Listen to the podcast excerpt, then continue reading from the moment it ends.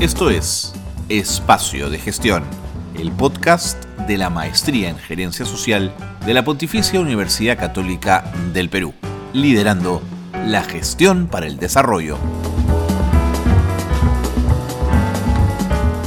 Hola, muy buenas tardes. Bienvenidos y bienvenidas siempre a este espacio. Este, este espacio que se ha convertido con el tiempo en el, en el programa decano de la radio universitaria de la Universidad Católica, por cierto. Eh, estamos entrando a nuestros 10 años. Es increíble el tiempo que llevamos juntos llevándoles a ustedes la posibilidad de conversar de los temas que tienen que ver con gerencia social. Estamos muy contentos de, tener su compañía, su atención todas las, todas las semanas con esta horita de conversación a la que nos abocamos aquí en Espacio de Gestión. Hoy vamos a hablar de un programa fundamental, pero que se le mira así como pequeño, como poco importante, y es el programa Cunamás. Y lo vamos a hacer desde la experiencia de un ex magíster, de, perdón, de un ex alumno de la maestría, hoy magíster, que eh, hizo su investigación de grado con, con una investigación muy sólida, muy profunda, sobre el servicio Cunamás. Em, si somos capaces de trabajar intensamente, primera infancia, de 0 a 5 años, la transformación cualitativa de las mentes, la psique y la vida de nuestros chicos y chicas va a dar un cambio fundamental y además está medido. Lo que les estoy contando no viene de la estratosfera, digamos, está medido y es verdad. Bueno, de esto vamos a hablar con nuestro invitado, con este magíster en gerencia social que trabajó intensamente esta aproximación al programa Cuna Más. Regresamos luego de la pausa. Bienvenidos y bienvenidas. Siempre es un gusto estar con ustedes.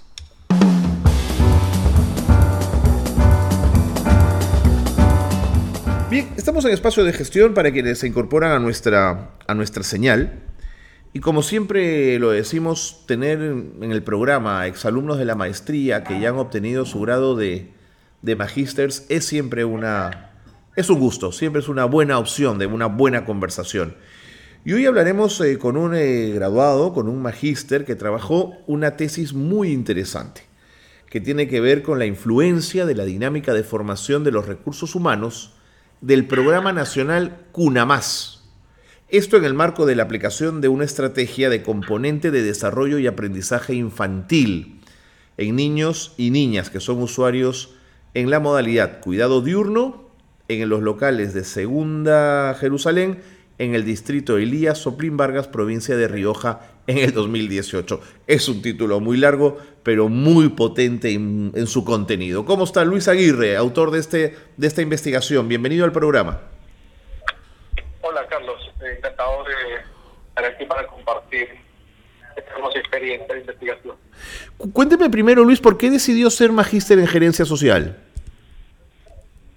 Porque bueno, de formación yo soy sociólogo, de vocación, soy docente, ejercido la docencia, tengo los tres niveles de la educación básica regular, he trabajado con nivel inicial, en el nivel primario, en el secundario, y esta interacción cotidiana con las personas a lo largo del ciclo de vida me permite tener esa afinidad por, por lo social. Entré en esta maestría que no solamente te permite evidenciar este ámbito humanístico de la ciencia, sino también las herramientas que la gerencia a lo largo de décadas ha desarrollado para, para poder generar intervenciones que permitan transformar diferentes contextos, no solo comprenderlos, sino transformarlos. Interesante. ¿Y, en qué momento llevó la maestría? ¿En pandemia? No, mucho antes. Yo ingresé a la maestría en 2016. El, el último trimestre de 2016 y estuve eh, ya terminando la maestría hacia el periodo prepandemia, ¿no? Finales de 2019. De acuerdo. ¿Y, y, por qué, Luis, por qué decidió hacer eh, solo la investigación? Porque siempre hay la opción de poder hacerlo con dos o tres compañeros y quizás alivianan un poquito el trabajo. Sí, bueno, considero de que en mi caso fue por por el contexto específico, ¿no? como, como lo puse en el título de mi investigación, eh, esta se desarrolló en la región San Martín, en la provincia de Rioja, en el distrito de Segunda Jerusalén. Y tanto mi relación y conocimiento de la zona, y quizá no había personas que tuvieran proximidad o algunos compañeros, me llevó a afrontar este desafío académico de forma individual. Correcto. Eh, cuénteme ahora sí de, la investigación. Cuénteme primero un poquito cómo fue, fue abordando el tema, cómo llegó a él. Perfecto. En primer lugar, mi, mi relación en primera instancia con el ámbito educativo me permite me permitió tener una una idea de que los procesos de desarrollo humano no solamente se dan en la etapa escolar, sino tienen una génesis, tienen un comienzo y, y podemos empezar a indagar en ese comienzo en la primera infancia. Entonces, queriendo saber qué instituciones ofrecían servicios educativos a la primera infancia, primero encontré que legalmente le corresponde al Ministerio de Educación del Perú según la currícula de inicial, ofrecer servicio educativo desde los 0 a los a los 60 meses, que vendrían a ser los 5 años. Los 5 años, claro. Entonces, legalmente está en la currícula del nivel inicial, ¿no? Y también lo refrenda la Ley General de Educación.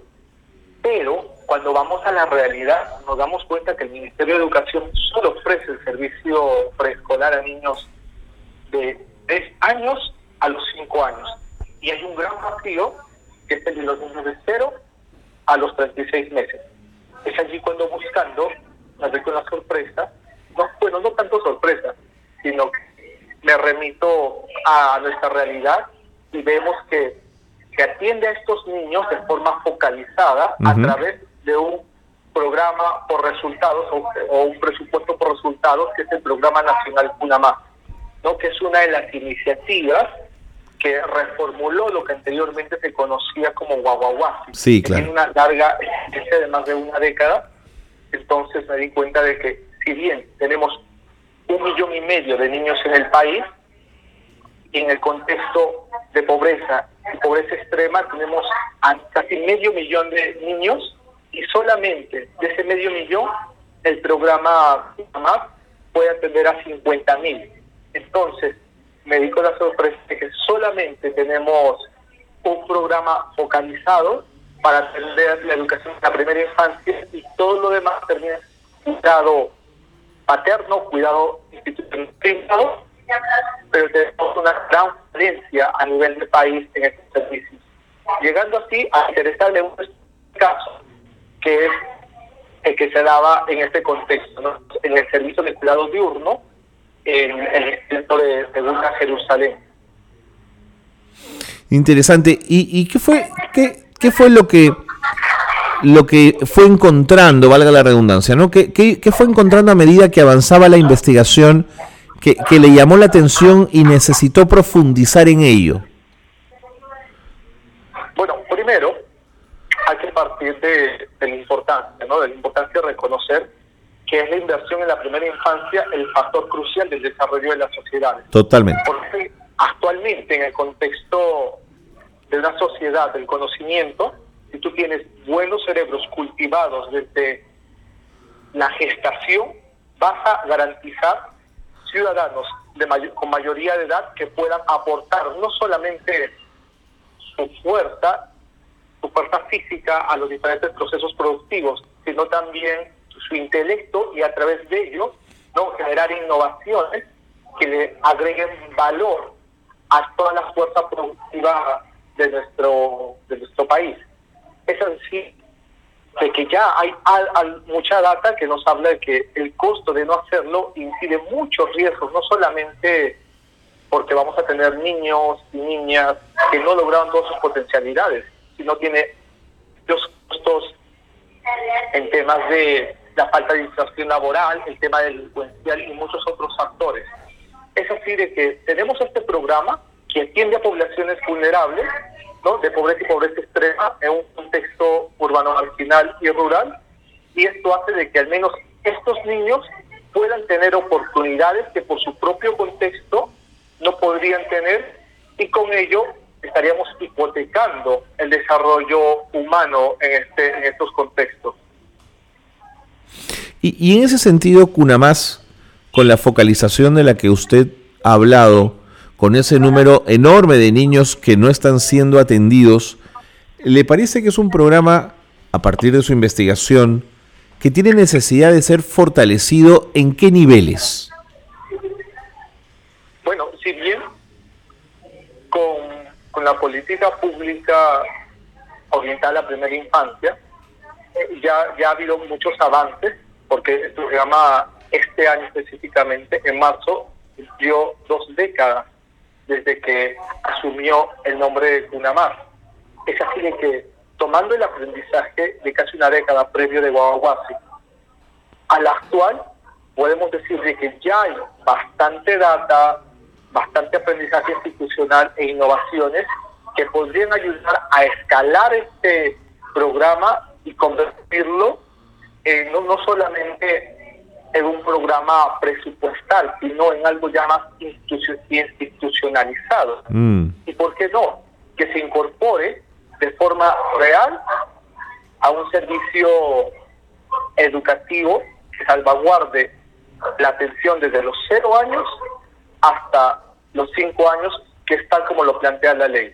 Ya sea por la, lo lo ideal es que ya lo asuma la rectoría del MEDI y que no haya estos compartimentos, porque según mi análisis puedo darme cuenta de que todo se remite a un factor presupuestal.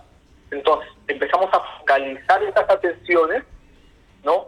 Tratando de relegar a ese casi 1.450.000 infantes que también requieren un servicio, ¿no? De cuidado, de desarrollo de capacidades, y que en la actualidad no se da. Y más aún, esto fue, esta investigación fue de contexto prepandemia. Imaginémonos todos los desafíos que han surgido en el 2020-2021, también han agudizado la problemática en este, en este ámbito.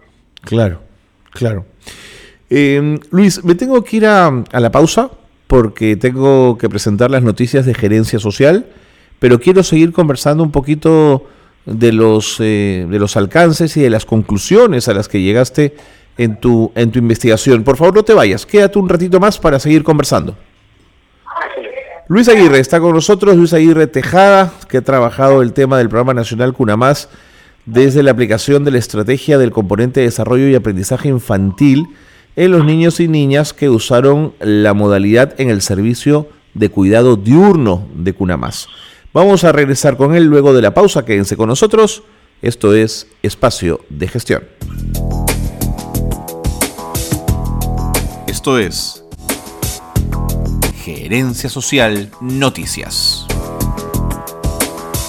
El Ministerio de Cultura a través de la Unidad Ejecutora 007 Barca Huamachuco viene gestionando diversas alianzas estratégicas para generar cooperación interinstitucional en favor de fortalecer la competencia y las actividades productivas de la población de Marca Huamachuco, dentro de las acciones para la puesta en valor y uso social de los monumentos arqueológicos de la provincia de Sánchez Carrión, en La Libertad. La ministra de la Mujer y Poblaciones Vulnerables, eh, Diana Miloslavich, y el gobernador regional de Ayacucho, Carlos Rúa, encabezaron las actividades protocolares en el marco a los 200 eh, años de inmolación por la causa independentista de la heroína ayacuchana María Parado. Su gesta la hizo merecedora en forma póstuma a la condecoración de la Orden Emérita mm, a las mujeres del Bicentenario.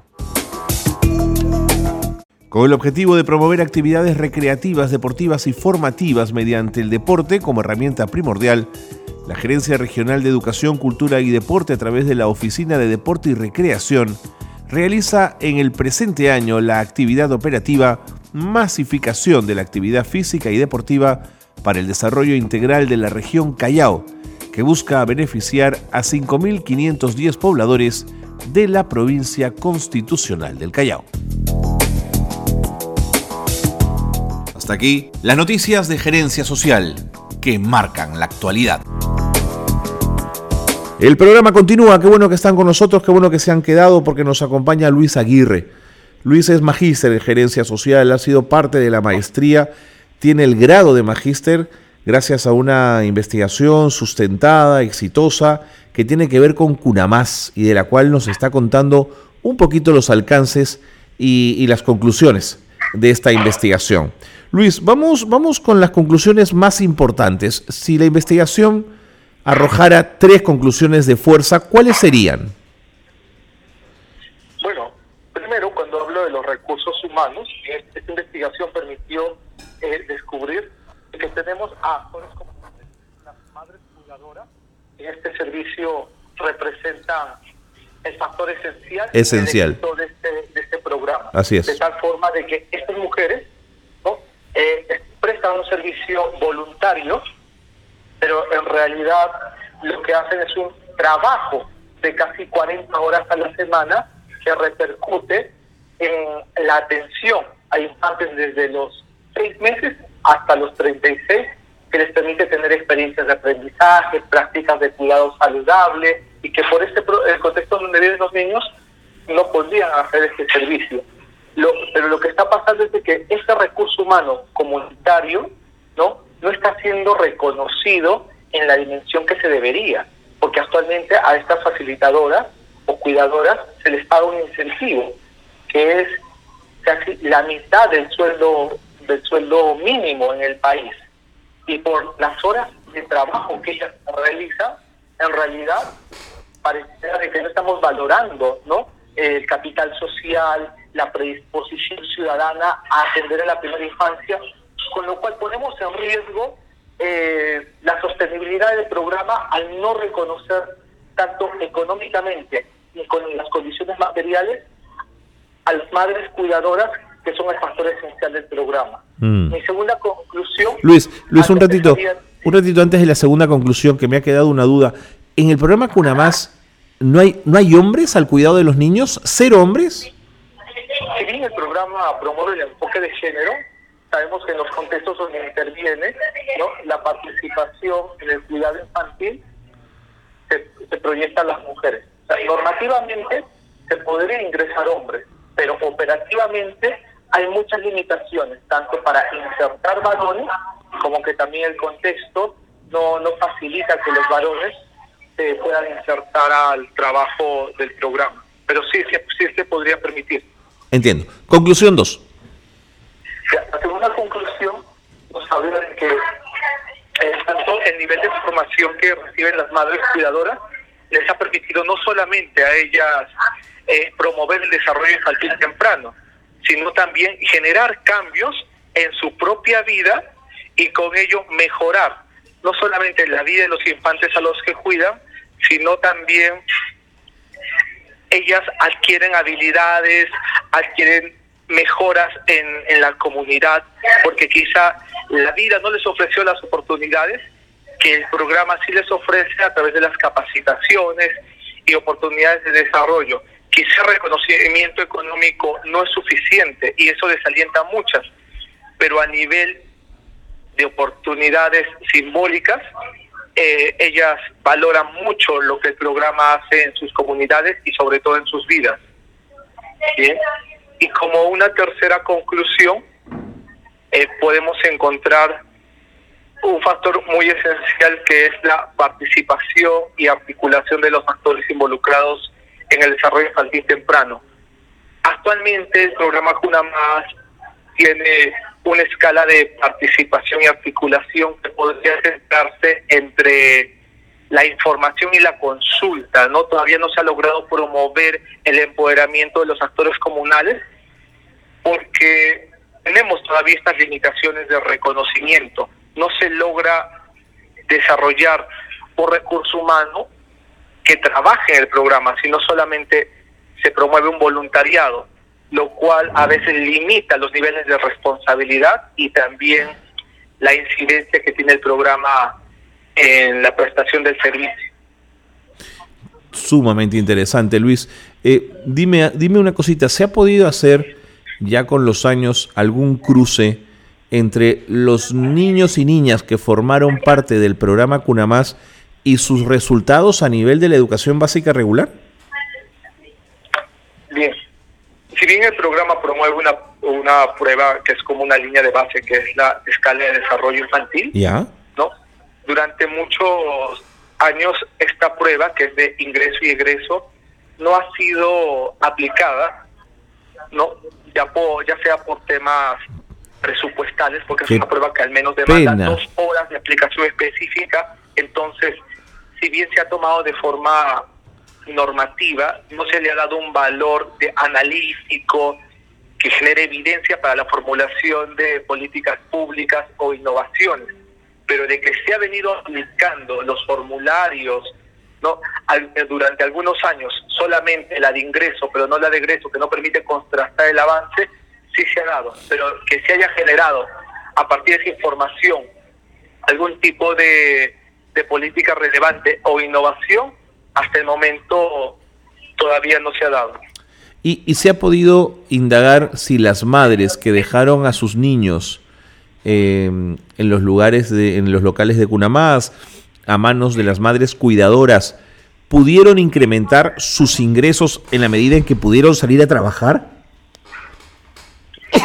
Claro, eh, durante, al menos en mi investigación, lo que yo eh, pude encontrar fue que muchas madres usuarias no han, podido no solamente tener en, el servicio de cuidado de horno un espacio de confianza donde dejar a sus, a sus niñas y niños, sino también la oportunidad de desarrollarse tanto académica como laboralmente, porque muchas son madres solteras y que solamente el programa Cuna Más les ofrece un servicio público de atención a la primera infancia, que si no fuera por este programa en sus contextos, no podrían no podrían y verían truncar sus aspiraciones de desarrollo profesional e incluso su inserción laboral. Y el programa tiene una gran incidencia en este ámbito.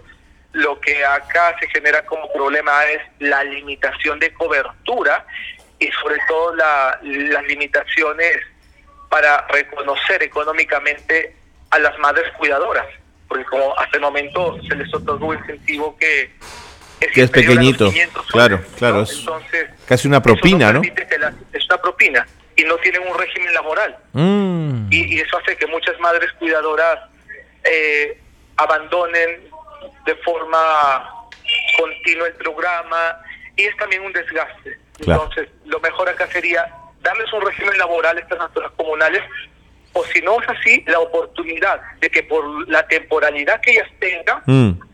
adquieran al menos una certificación modular progresiva que las habilite como profesionales técnicas, quizá después de los tres años de continuidad en el servicio, y por qué no a los cinco años algún convenio con una institución universitaria que les dé algún tipo de grado académico, porque es su trabajo en práctica, los aprendizajes que ellos han generado, lo que le otorga valor al trabajo que hace el programa CUNAMAT.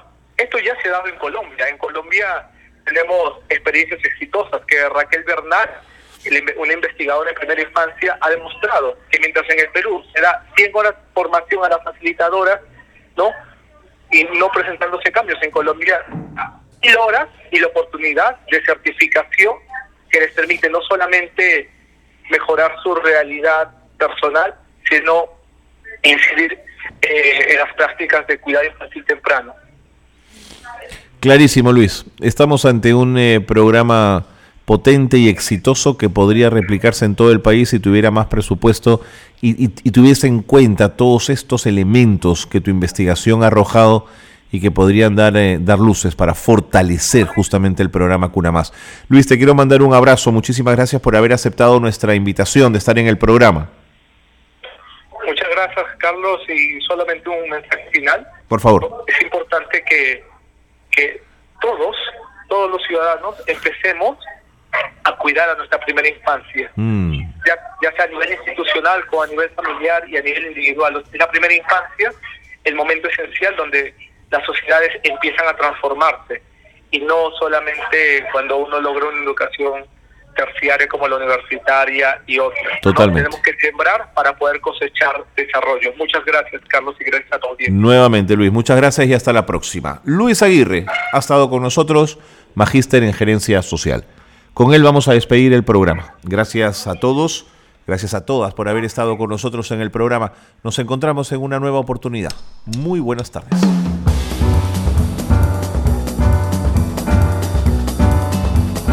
Hasta aquí una nueva edición de Espacio de Gestión. La gerencia social liderando la gestión para el desarrollo.